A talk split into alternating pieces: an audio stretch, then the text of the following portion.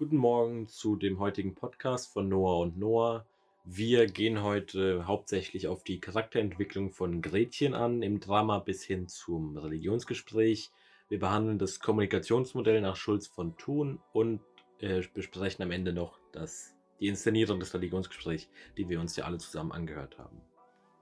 Das Kommunikationsmodell nach Schulz von Thun besagt, dass jede Äußerung immer aus vier Teilen besteht.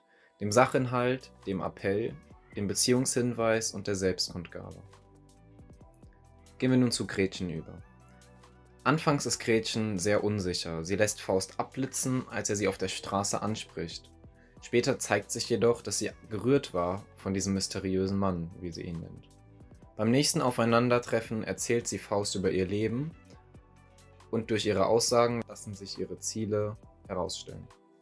Ja, durch ihre Schlechtredung gegenüber Faust ihrerseits erhofft sie sich von ihm Mitleid und Bewunderung erhofft sie sich, indem sie sich als Mutter oder Hausfrau empfiehlt.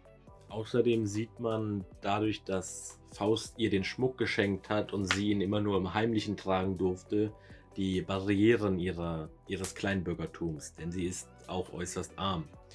Und wie gesagt, durch all diese Punkte, die ich jetzt gerade gesagt habe, erkennt man, dass sie aus dem Kleinbürgertum kommt und dementsprechend nicht aus derselben angesehenen Schicht wie aus der der Faust kommt.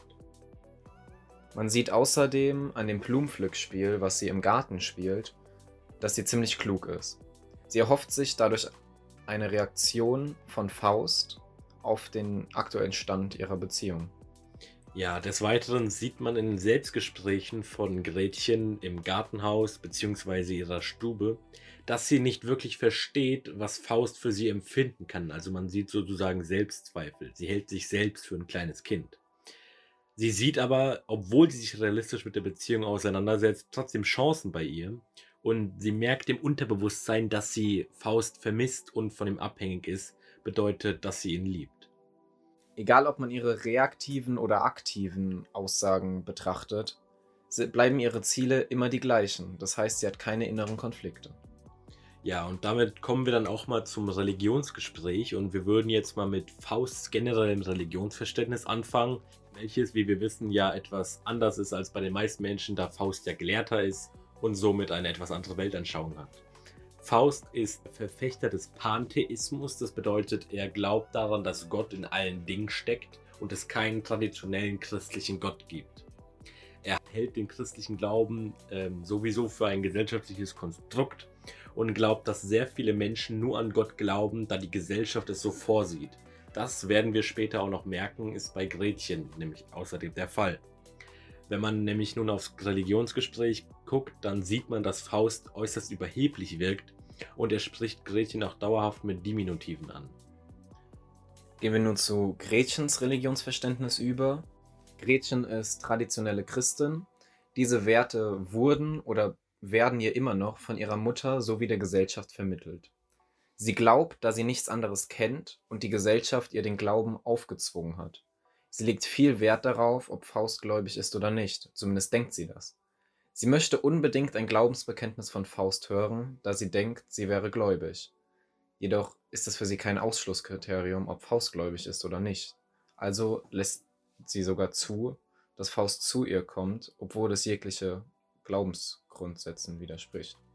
Ja, und wir sehen ja auch dann in Martens Garten, dass sie für ihre Liebe zu Faust ja wortwörtlich über Leichen geht. Also sie würde sogar in Kauf nehmen, dass ihre Mutter etwas zustößt, indem sie ihr diese Tropfen gibt. Ich meine, sie geht zwar davon aus, dass es ein Schlaftrunk ist, aber sie weiß es ja nicht genau, was es ist. Und da sieht man schon die erste wirkliche radikale Veränderung bei, bei Gretchens Charakter. Denn anfangs dachte Gretchen noch, die Ehe wäre ihr wichtig, da sie ja eine Erfüllung oder besser gesagt eine scheinbare Erfüllung ihres christlichen Bedürfnisses ist. Was wir ja, wie wir wissen, gar nicht so ist. Dadurch, dass er ihre Mutter das erste Mal hintergeht, merkt man auch schon, dass die Liebe ihr wichtiger geworden ist als die Religion. Ihr Ziel mit der Frage, nun sag, wie hast du es mit der Religion, ist es, zu überprüfen, ob Faust zu ihr passt. Schlussendlich ist es ja jedoch egal, ob Faust gläubig ist oder nicht, denn sonst wäre sie einfach gegangen. Dann kommen wir jetzt mal zum Ergebnis von dem Religionsgespräch. Also Faust hält den christlichen Glauben für ein gesellschaftliches Konstrukt, wie wir ja schon erwähnt haben. Er kann nicht wirklich sagen, dass er christlich ist, um Gretchen zu befriedigen, da er das ja mit seinem Gewissen nicht vereinbaren kann, denn er ist ja Gelehrter und kann somit nicht wirklich christlich sein. Kann jedoch auch nicht die Wahrheit sagen, da er bangt, sie würde ihn dann verlassen. Also, wie wir jetzt rausgearbeitet haben, ist Religion für Gretchen auf jeden Fall wichtig, die Liebe, wie man sieht, jedoch definitiv wichtiger. Das sieht man einerseits daran, dass sie hartnäckig nachfragt, ob Faust gläubig ist. Jedoch bleibt sie bei ihm, obwohl er kein Glaubensbekenntnis abgegeben hat. Also scheint es jedoch nicht so wichtig gewesen zu sein, da sie sonst nicht bei ihm geblieben wäre.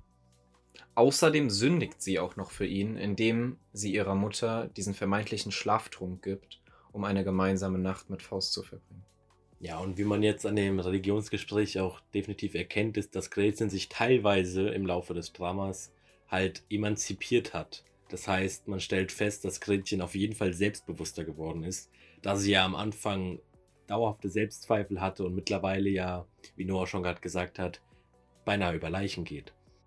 Sie lehnt sich ja auch bedingt gegen ihre Mutter auf, was anfangs ja vollkommen unvorstellbar war, da ihre Mutter ja sie die ganze Zeit so doktriniert hat und jetzt am Ende sie eigentlich nur noch ihre eigene Sache durchzieht. Mit Faust will sie eine Beziehung haben, was gesellschaftlich nicht angesehen ist, da sie auf unterschiedlichen Ständen kommt. Jedoch ist ihr diese Beziehung, diese Liebe wichtiger als die Gesellschaft, was man auch anfangs nicht erwartet hätte. Kommen wir nun noch zu der uns vorgestellten Inszenierung des Religionsgesprächs. In dieser wird Faust sehr aggressiv dargestellt. Gretchen kann seine schwammige Antwort nicht akzeptieren und fragt immer wieder nach. Die Antwort von Faust wird steigernd vorgetragen, also klimakterisch.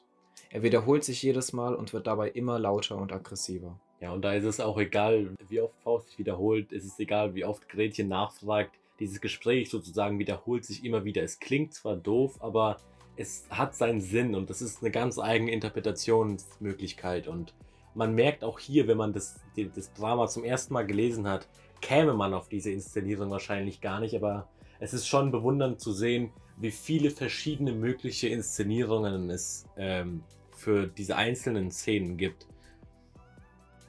Gretchen entwickelt sich von einem armen, braven, schüchternen Mädchen, mit kleinbürgerlichen Tugenden ausgestattet im Laufe des Dramas zu der Verliebten. Diese Liebe macht sie blind und sie lässt sich von Faust ungewollt in einen anderen Menschen verwandeln. Das war's mit unserem Podcast. Vielen Dank fürs Zuhören und wir hoffen, es hat euch gefallen.